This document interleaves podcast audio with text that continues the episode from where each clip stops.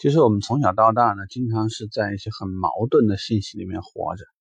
一边在讲兔子不吃窝边草，一边在说一些近水楼台先得月的一些这样的理念。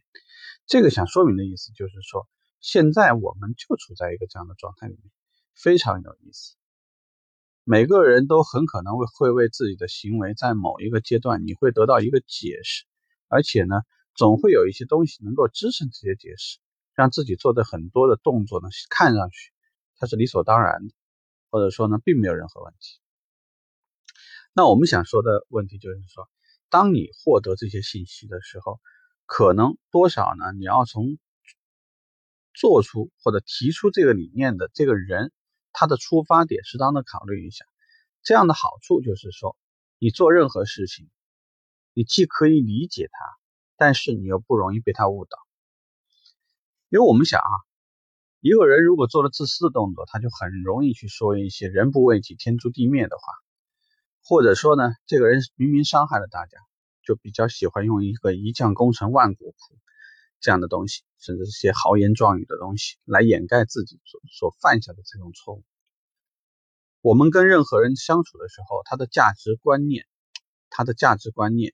可能会体现在他的行为当中，也有可能呢，他会在。很多时候呢，掩饰自己，用一些冠冕堂皇的东西去掩饰自己，去做一些那种一边做表一边立牌坊的事。所以，对于我们而言，无论是领导，无论是你的上级，无论是你的朋友，还是无论是你的客户，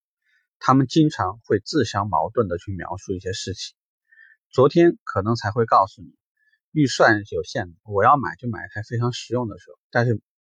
实际上，如果战败了这个客户的时候呢，你却会发现他非常这个浮夸的，呃，按揭去买了一台华而不实，光是品牌好，其实从各方面指标可能都不太好的一个东西。因为那个时候呢，他就会告诉你，像我们出来混，其实面子是非常重要的。车嘛，不过是代步而已，功能配置再好，性价比再高，又有什么用呢？对吧？你这条最好的。这个扣去的皮带，你也不敌人家几台爱几条爱马仕啊，那个人家认识啊，人家觉得你是有钱人啊，就是他的价值观念随时也可能会发生变化。呃，大家平时对于客户所提出的或者所强调的任何的理念，任何他目前在做的一些决策，不要把它当做是唯一的信息，也不要把它当做是你目前。分析或者评估这个客户的最重要的那一条信息，这个呢，很多时候容易自己犯错。所以我们之前呢聊过一个话题呢，是他说他的，你理解你的。现在我们说的概念就是，客户很可能在不同时期，有可能你在第一次沟通时，在第二次沟通时，他突然会产生一个自相矛盾的一个东西。就大家在遇到这类事情的时候，认真的分析的就是他目前转变的可能的核心点。因为如果真的你对它进行过五 W R H 的这种需求分析，你就应该明白它到底为什么现在可能会突然，这个在昨天可能跟你聊的还特别好，今天可能突然车型又又转变了。为什么可能你转变的比较好的时候，比如说他今天已经跟你说了，我现在要从一个性价比很高的产品走向一个豪华品牌，但是你买豪华品牌也可能是个凤尾，对吧？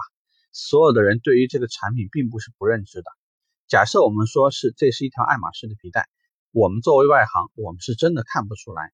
一条五千多的、八千多的、一万多的到底会可能会有什么区别。但是懂行的人可就不是这样的。如果说你买的是凤尾，那么你觉得在那个所处的圈子里面又能获得多大的作用？